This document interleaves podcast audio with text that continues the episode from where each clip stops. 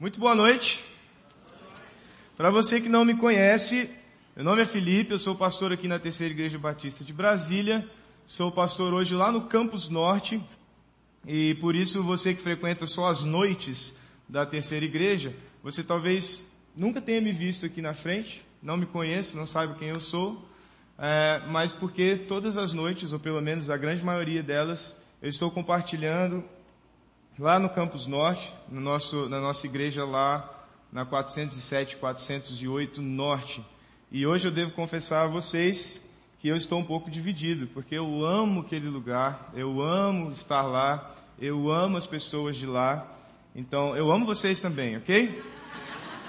Mas eu amo mais eles. É, então eu sinto falta de estar lá. Lá tem sido um lugar onde Deus tem ah, feito muitas coisas na minha vida, sabe? A experiência de estar pregando na igreja que eu atrapalhava o culto quando era pequeno é bem interessante, né? Eu quando era junior, assim, antes da adolescência, meu objetivo era é, marcar o culto com alguma alguma ideia inovadora, né? Eu e meu amigo Rochinha, não sei se ele está aí, mas é, mais alguns outros nos juntávamos assim, do, do, tipo cabo de vassoura embaixo do púlpito, assim, para ficar batendo e quem sabe o barulho atrapalhar o culto. Coisas desse tipo, bem legais que crianças não podem ouvir. Tem criança aí, gente? Não, né? Ok. Então tem sido muito bom estar lá e fazer parte dessa história da igreja e também ter a igreja como parte da minha história. É, é muito legal. E lá, como aqui, Nesses últimos domingos nós temos nos encontrado para falar sobre uma série que eu particularmente amo compartilhar, amo falar a respeito. Nós fizemos, tivemos essa experiência no final do ano passado, em novembro, quando nós fizemos a série Viver e falamos um pouco sobre a visão, a missão, os valores da Terceira Igreja Batista de Brasília. Esse ano nós escolhemos compartilhar é, isso nesse período dos 45 anos, de comemorações dos 45 anos é, de aniversário da terceira igreja, é, que encerraram-se oficialmente, né, as festividades, os cultos especiais, é, foram encerrados agora na quarta-feira, mas nós continuamos aí esse domingo e o próximo, ainda falando dentro desta série que esse ano nós chamamos de Viva. E nós estamos falando sobre esta igreja. Então se você está nos visitando hoje, é, você vai ouvir uma mensagem sobre, que tenha muito a ver com esta igreja. Obviamente, eu não vou me dedicar aqui a te falar sobre igreja. Nós não vamos pregar para você igreja, igreja como a organização. Mas nós vamos falar quem nós somos. É uma oportunidade muito legal para você que é de fora. Você vem nos visitar, você vai ter a oportunidade de nos enxergar de dentro nos ver é, nossos valores, o que pensamos, o que desejamos ser, o que entendemos que precisamos, devemos fazer e como nós devemos fazer. Então, você que nos visita, eu vou me empenhar ao máximo aqui para que você se sinta inspirado e, a partir do que você ouviu hoje, desejando fazer parte de nós, fazer parte desta igreja, fazer parte desse movimento. Mas aí, às vezes, quando eu falo com as pessoas que estão visitando, as pessoas que não são visitantes, os membros da igreja, às vezes ficam numa posição assim, bom, então se a pregação é boa para visitante, não é boa para mim. Mas eu acho que na grande maioria é, das pessoas que estão aqui, a gente já venceu esse, essa ideia de que o que é para o de fora não é para o de dentro. Porque a palavra de Deus é para todos nós, tanto os de fora quanto os de dentro da igreja. Ela é sempre verdade e sempre aplicável para qualquer contexto. E quando nós estamos falando da nossa igreja, puxa, é muito importante você que é membro dessa igreja saber que igreja é essa. Porque muitas vezes a gente está aqui frequentando a igreja, a gente vem todo domingo, a gente vem no sábado, a gente vem na quarta, a gente vai no Celebrando a Recuperação toda sexta-feira lá no Campus Norte, às, 17, às 19h30 lá. Então se você não foi ainda, vá lá. A gente vai lá no Celebrando a Recuperação, um encontro muito especial que acontece lá no Campus Norte. A gente faz parte de outros movimentos, a gente faz parte de movimentos como as missionecas, que aí você deve perguntar, o que, que é isso, meu Deus do céu? Ah, a gente faz parte de tanta coisa da igreja, frequenta a igreja em tantas oportunidades. A gente tem um pequeno grupo. Quantos aqui tem pequeno grupo? Deixa eu ver. Tá vendo aí?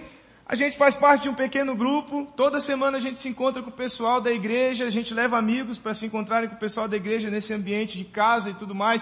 A gente frequenta a escola bíblica dominical, ou que no caso aqui da igreja não é dominical, é escola bíblica, mas acontece também aos domingos. Você vai numa classe, você vai em outra, você aprende coisas tão profundas sobre a palavra de Deus.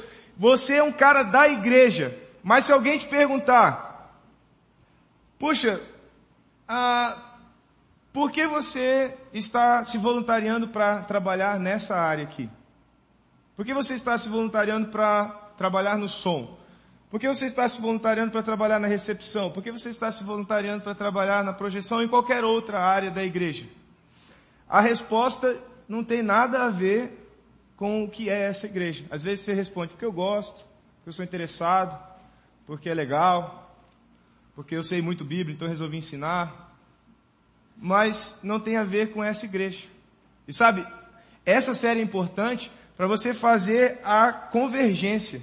Suas paixões, seus desejos, seus dons a respeito do reino de Deus, unidos a uma visão que a igreja propõe. Porque afinal, a igreja não é só esta reunião. A igreja é toda reunião que acontece com as pessoas que formam essa igreja. E mais, a igreja nem é mesmo só as reuniões. A igreja é você onde você estiver. Você pode ser a expressão de quem é a terceira igreja lá no seu trabalho. Você pode ser a expressão de quem é a terceira igreja lá na sua faculdade, para quem ainda faz faculdade, no seu curso de pós-graduação, ou o que for. Você pode ser a igreja, lá onde você estiver. E não só a igreja no sentido amplo, mas a igreja terceira mesmo. Você pode falar para as pessoas com propriedade que igreja você faz parte, no que você acredita, é, qual é a sua missão no mundo. E é, essa série eu gosto muito de compartilhar porque ela fala sobre isso. Ela fala, ela fala sobre o que a igreja é. Quem a igreja é. Qual é a nossa missão? Qual é a nossa vocação no mundo? Para o que Deus nos chamou. Então eu gosto muito de falar sobre isso. Há uns anos atrás eu recebi um adolescente no meu gabinete em crise. A crise dele, ele resumiu em uma frase: Meus pais não me amam. Crise mesmo. Eu sei que às vezes a gente ouve as crises de adolescente, dá vontade de rir, a gente fica com aquele risinho no canto da cara, assim, ah, adolescente é tão dramático. É, mas era sério mesmo, para ele era muito sério. E conversando com ele, eu fui verificando o porquê que ele chegou a essa conclusão. Porque ele chegou à conclusão de que seus pais não o amavam. Primeiro, eu vou resumir para vocês. Primeiro ele disse sim. Meus pais, eles não se importam com o horário que eu chego em casa. Eu não tenho horário para chegar em casa. Eu posso chegar à meia-noite, eu posso chegar às duas da manhã, eu posso chegar às nove da noite, eu posso chegar às cinco da manhã, eu posso nem chegar. Quando eu chego, meus pais não me perguntam por que eu cheguei naquele, naquele horário. Se eu não chego, meus pais não me ligam para saber por que eu ainda não cheguei. Meus pais simplesmente não se importam com a hora que eu chego em casa. Eles não se importam. Eu falei, uau, não é o sonho de todo adolescente? Preciso rever meus conceitos. Ele disse: Meus pais também não querem saber onde eu estou e nem com quem estou. Por exemplo, lá na minha casa é diferente. Quer dizer, era diferente quando eu era solteiro. Até quase eu sair de casa, assim, eu tinha que prestar relatório sempre. Sempre que eu saía, eu tinha que prestar relatório. Onde eu estava e com quem estava. Para quem conhece meu pai, é, vai concordar comigo, e para quem não conhece, vai conhecer agora. Meu pai, ele é alta voltagem. Ele é muito veloz em tudo muito rápido para dirigir, muito rápido para falar. Quando eu era pequeno, por exemplo, eu achava que meu pai era o melhor motorista do mundo. Depois que eu cresci, eu percebi que a 40 por hora qualquer um é bom, né, na direção. É... E aí, meu pai, meu pai me ligava de vez em quando. Ligava lá, eu estava, era os adolescentes todos lá na casa. Meu pai ligava, atendia, oi pai, Oi, meu filho.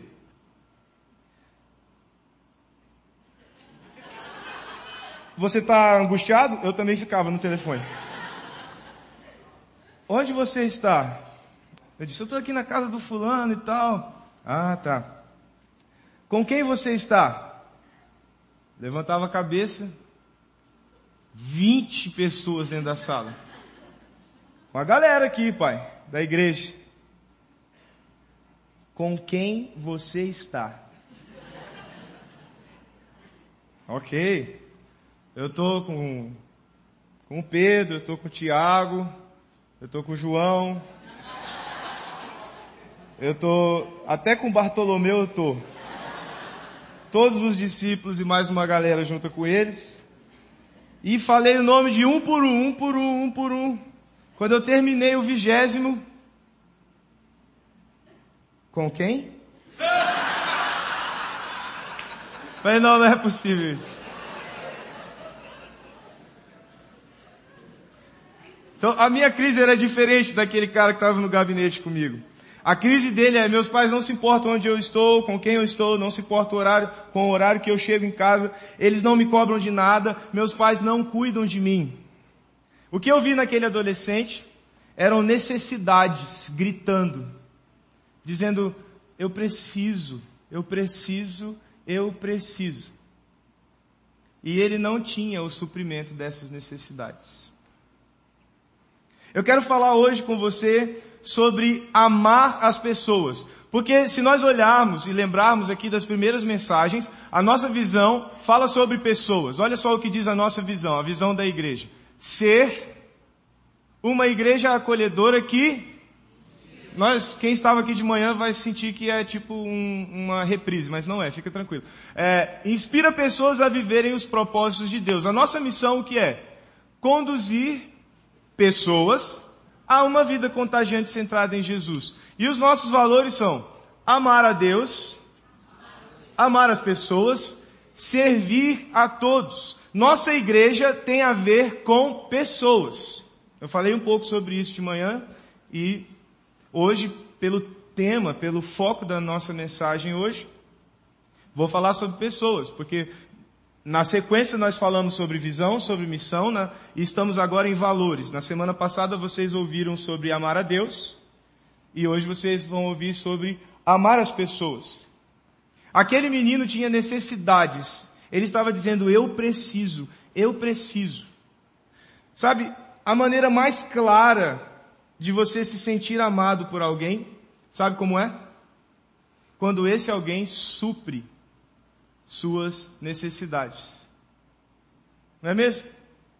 Alguns dizem que o primeiro contato em que se pode é, dizer que ali criou-se um elo de amor é o contato da criança que nasce com o quê?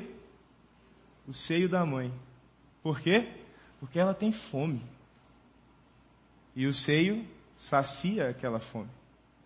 E ali se constitui uma relação definitiva. Definitiva, não é mesmo?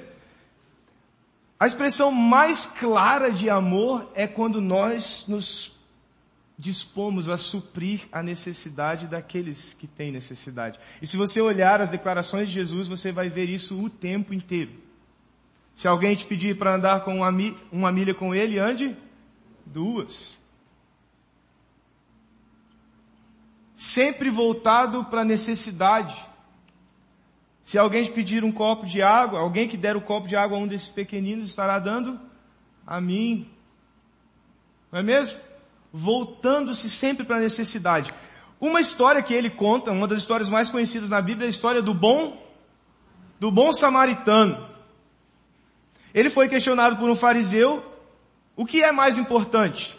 Jesus respondeu para o fariseu, diga você, o que é mais importante? Eu quero ouvir.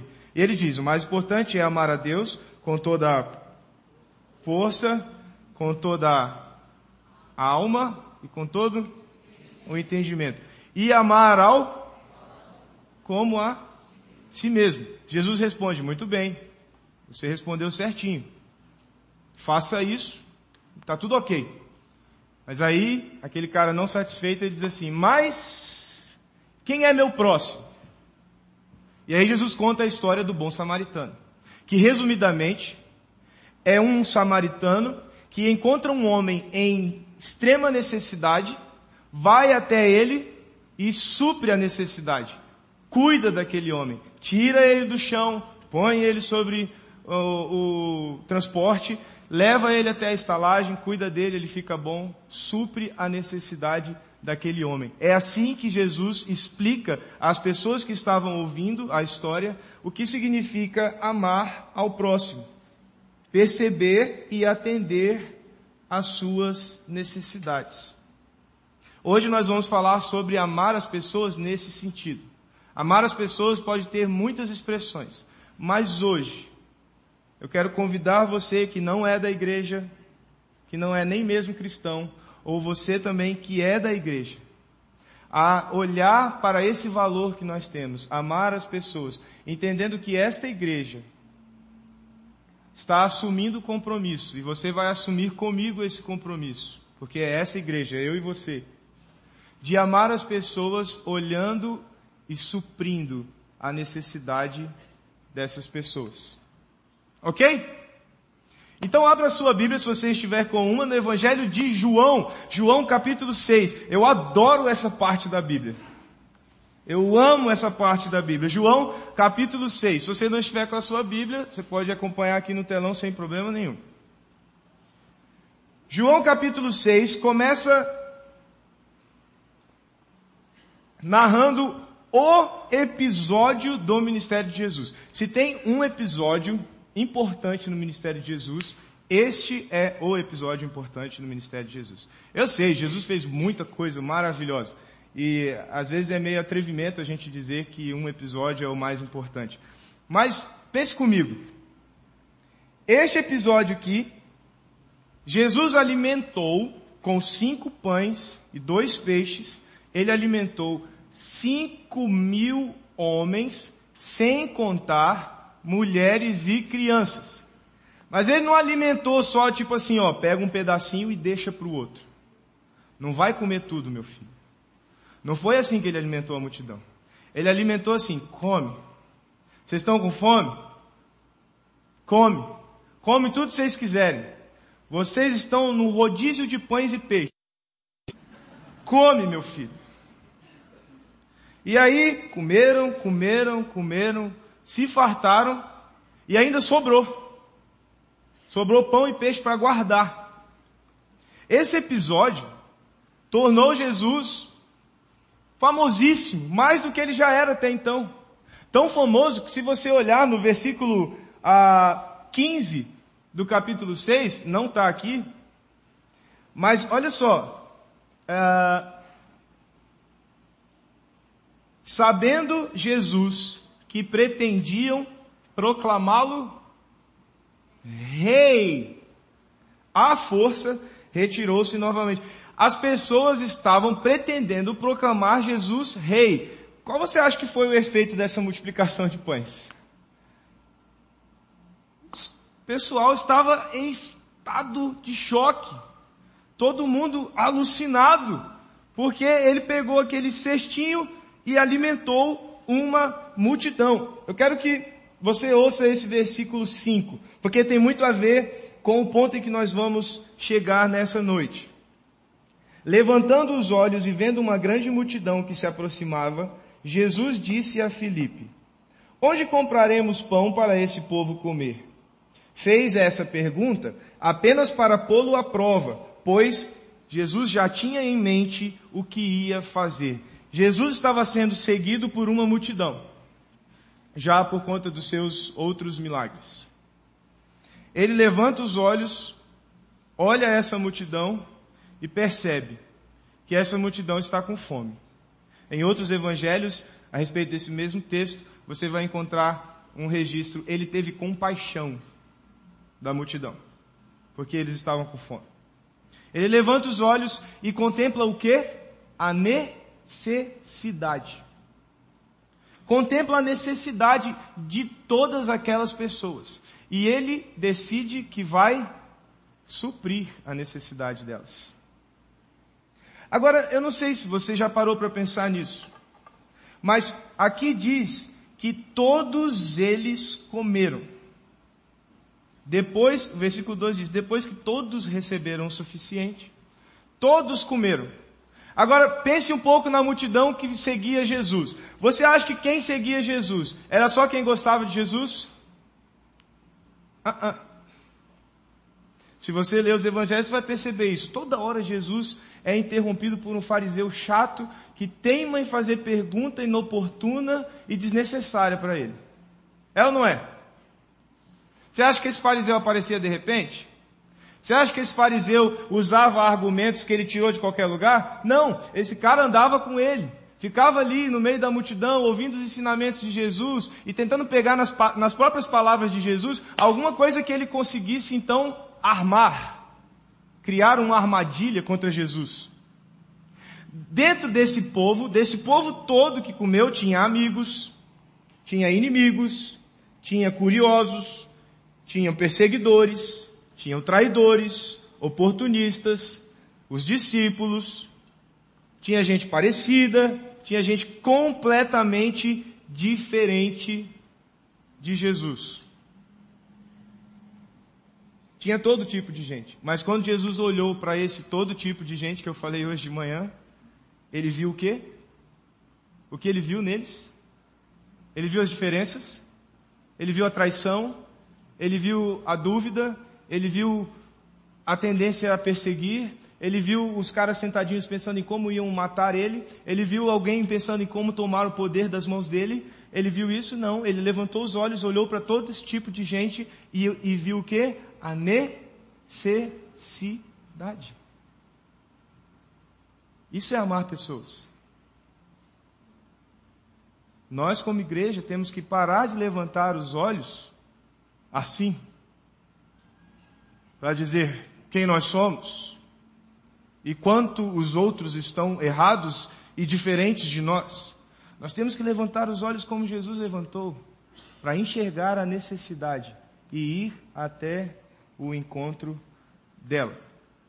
Vamos dar um salto e vamos para os versículos 25 a 35, que é exatamente onde nós vamos rapidamente caminhar e nos debruçar. A partir do versículo 25, Jesus tinha sido seguido pelos, pela multidão. Eu li para vocês o versículo 15 que diz que a multidão queria declará-lo rei à força e por isso ele fugiu e atravessou o mar da Galileia. Atravessou do jeito estranho. Ele atravessou caminhando. Mas isso não vem ao caso hoje. Ok? Mas ele atravessou, ele foi para o outro lado. Chega lá do outro lado, talvez tenham passado aí eh, alguns dias, eu não sei. Mas o fato é que ele está lá do outro lado do Mar da Galileia, quando ele olha para trás, quem está lá perto dele? A multidão de novo, gente. A multidão toda atravessou o Mar da Galileia, com certeza não foi andando, mas eles atravessaram o Mar da Galileia atrás de Jesus. Eles foram correndo. Não, a gente não pode ficar sem esse cara por perto. Porque esse cara por perto é uma economia na feira do fim do mês. Nós temos que ir atrás dele. E foi todo mundo atrás dele, aquela multidão atrás. Quando o encontraram, diz o versículo 25, quando o encontraram do outro lado do mar, perguntaram-lhe, Mestre, quando foi que o Senhor chegou aqui? Quando chegaste aqui, mestre? Jesus respondeu, a verdade Olha o que Jesus responde.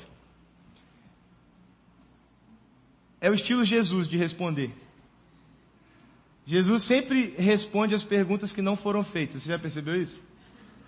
Ele, o que, que eles perguntaram? Mestre, quando o senhor chegou aqui, o que se espera de uma pergunta como essa? Ah, cheguei às, às oito e meia. Né? Mas Jesus não responde assim. Ele não responde a pergunta que a gente faz. Ele, ele responde a pergunta que a gente precisava ter feito. Jesus respondeu: A verdade é que vocês estão me procurando, não porque viram sinais miraculosos. Vocês não estão me procurando por quem eu sou. Vocês não estão me procurando pelo cumprimento das profecias a meu respeito. Vocês não estão procurando o Messias. Vocês não estão procurando o Salvador de vocês. Sabe o que, que vocês estão procurando?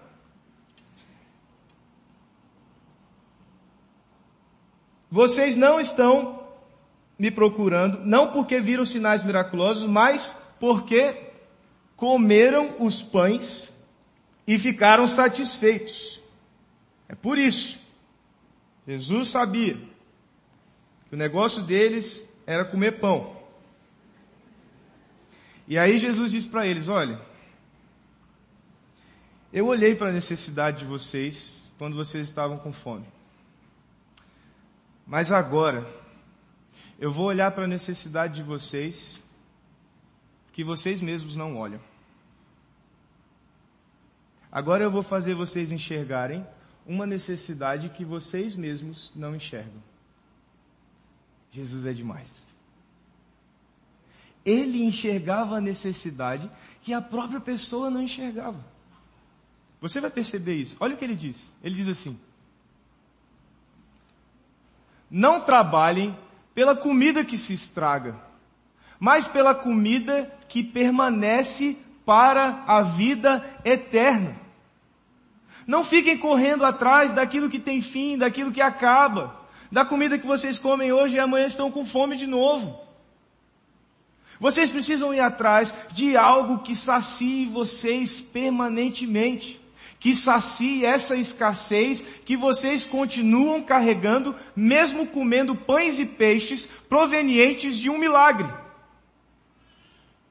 mesmo desfrutando de uma bênção inimaginável, vocês estão tão focados na bênção, no pão, no peixe, que vocês não conseguem perceber que a real, a real necessidade de vocês é algo muito além da fome, do estômago.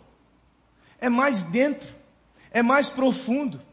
E o que vai saciar essa necessidade, o que vai atender esta necessidade, é algo que permanece, não algo que se acaba.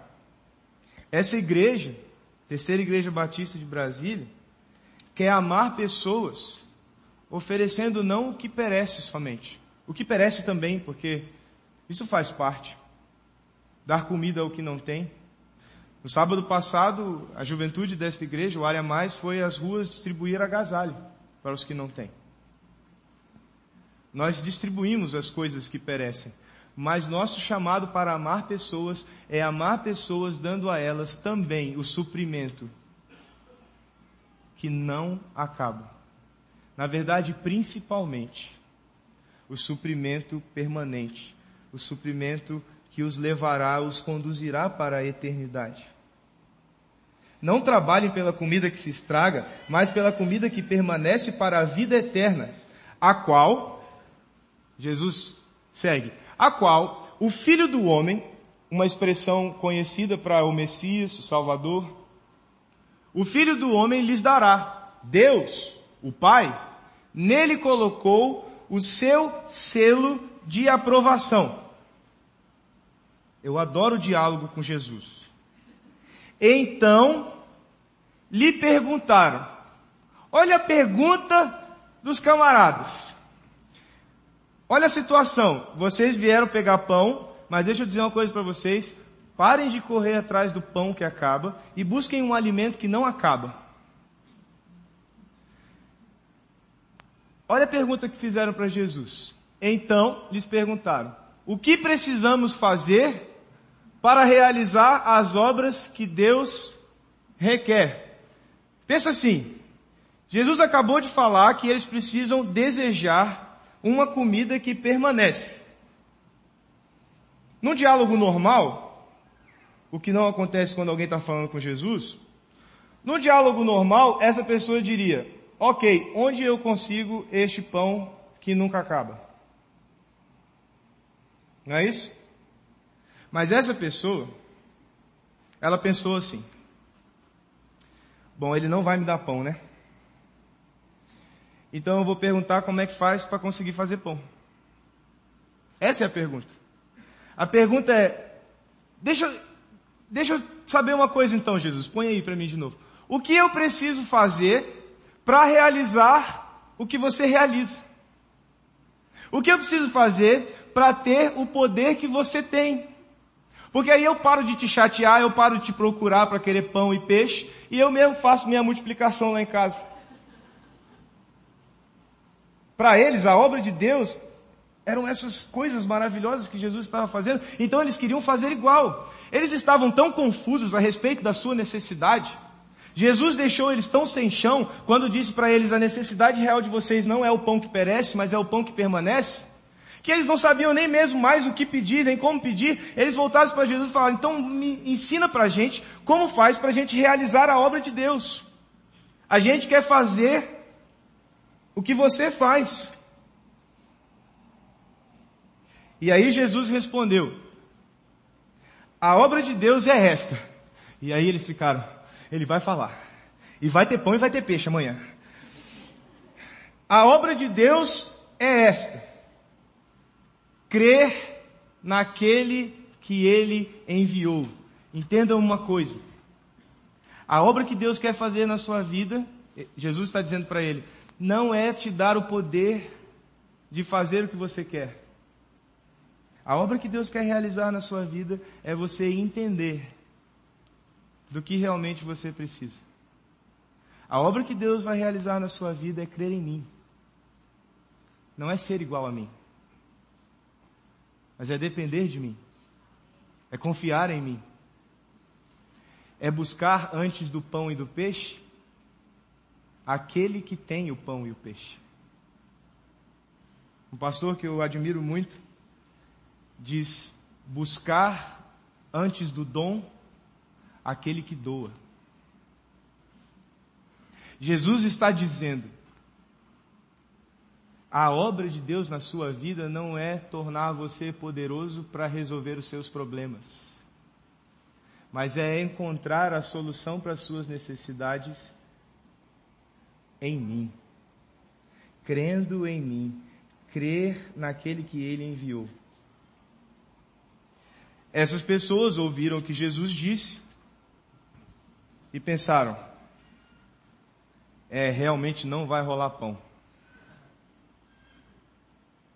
Então, elas seguiram o diálogo com Jesus. Ok, então se não vai ter pão, e o Senhor está dizendo que a gente tem que crer no Senhor, que a obra de Deus é crermos no Senhor, então fizeram uma outra pergunta. Qual a pergunta que eles fizeram? Que sinal miraculoso você mostrará para que nós vejamos e creiamos em Ti? Onde essas pessoas estavam, gente? Pelo amor de Deus. Cinco mil homens comeram pão e peixe para todo mundo. Estão pedindo sinal miraculoso como se nunca tivessem visto nada. Você entende a inconsistência dessas pessoas? A dificuldade delas de enxergarem sua própria necessidade? Eu também sou assim, sabia?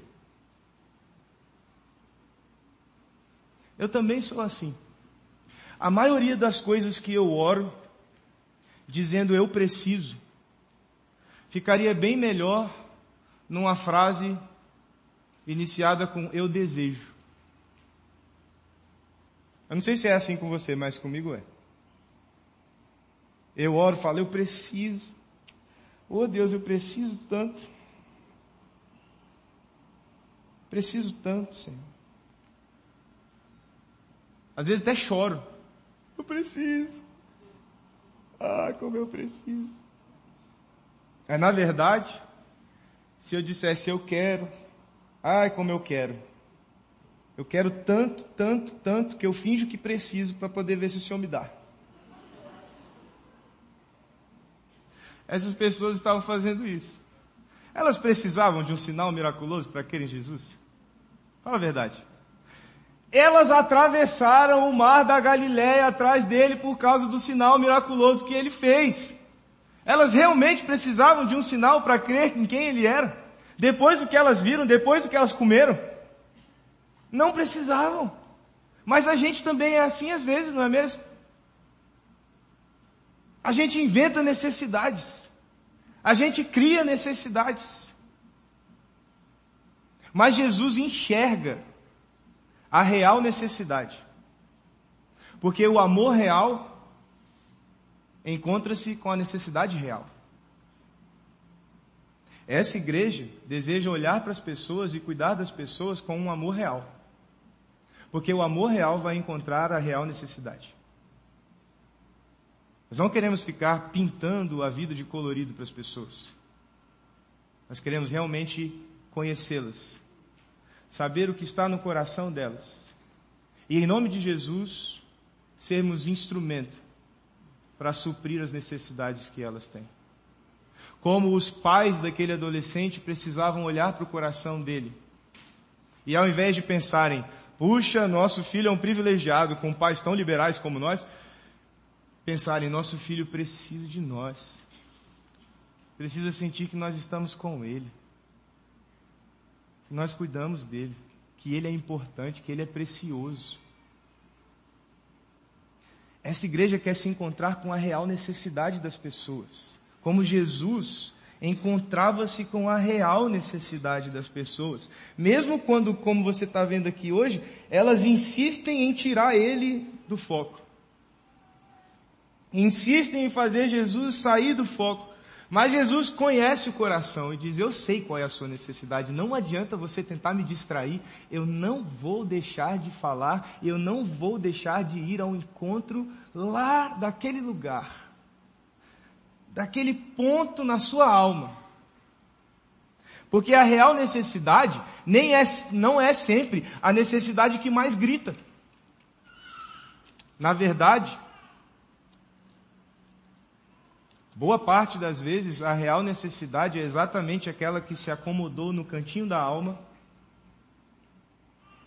em que você já racionalizou dizendo: é, não vai ter jeito mesmo, deixa assim, deixa lá. Já acostumei. Vai ser assim o resto da vida. Não com Jesus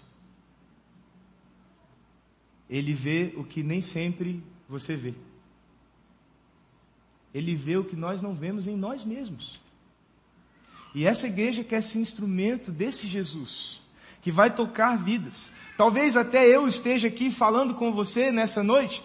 Eu não tenho a mínima ideia do que Deus está falando com você.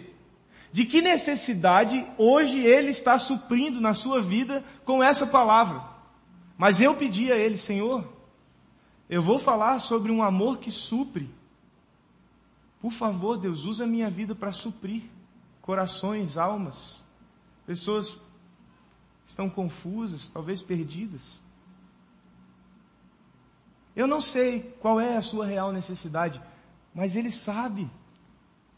Aquelas pessoas não sabiam a sua própria necessidade, mas Ele sabia. E Ele teve paciência de conduzi-las argumento após argumento, até o ponto em que ele queria. Versículo 31, eles dizem: Sabe, Jesus, os nossos antepassados comeram de um, um alimento que veio do céu, maná. Aquela paradinha que caía e tinha que comer no mesmo dia que senão estragava.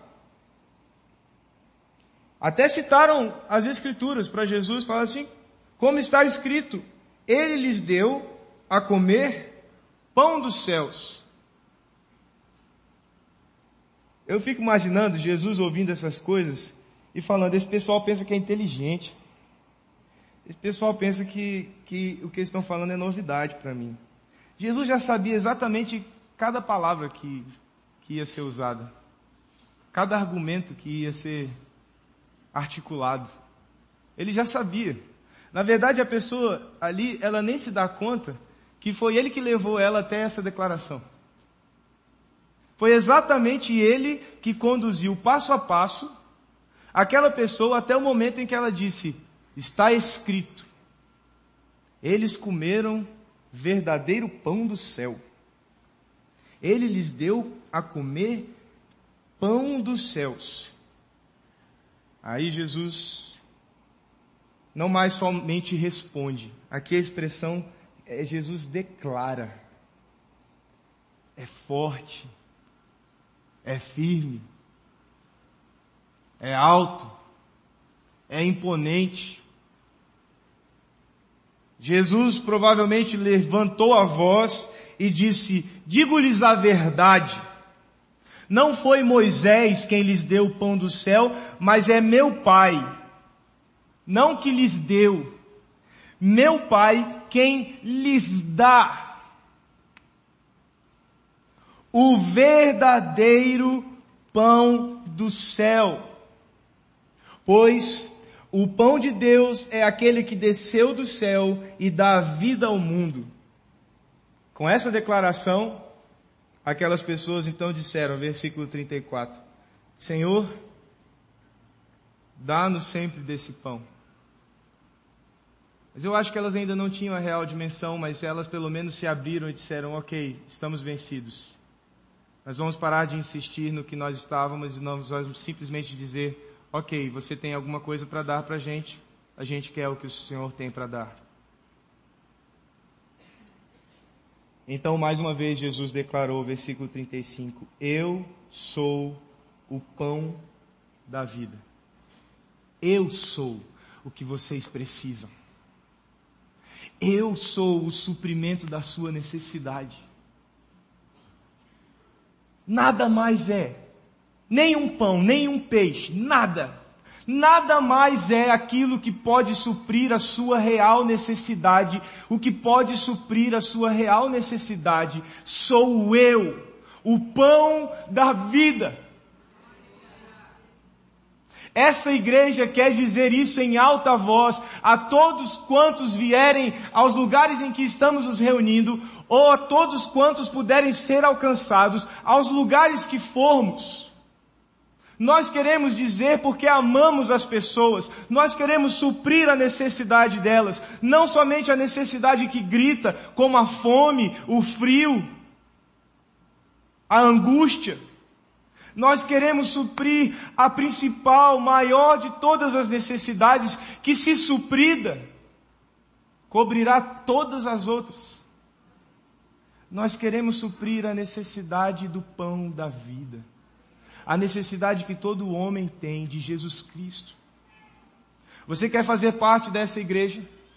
Você quer entrar nesse movimento cujos valores são amar a Deus e amar as pessoas? Você precisa entender que aqui amar as pessoas é ir ao encontro da real necessidade que elas têm. Sem conversa fiada. Sem distração. O que elas precisam? Jesus Cristo. Então eu quero que hoje você saia com uma convicção no seu coração. E como eu gosto de dizer, não só uma convicção que faz você pensar, mas uma convicção que faz você agir. Que faz você corajosamente tomar posturas e mudar seus relacionamentos, aproveitar as oportunidades. Amar as pessoas para nós é isso aqui.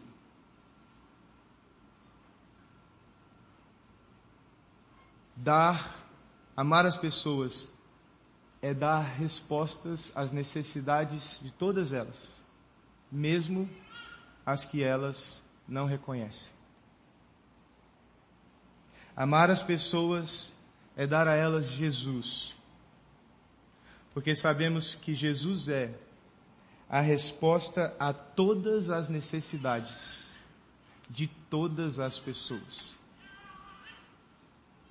Ele é a resposta. Ele é o suprimento. Ele é o pão que não perece. Ele é o pão da vida. Vamos orar.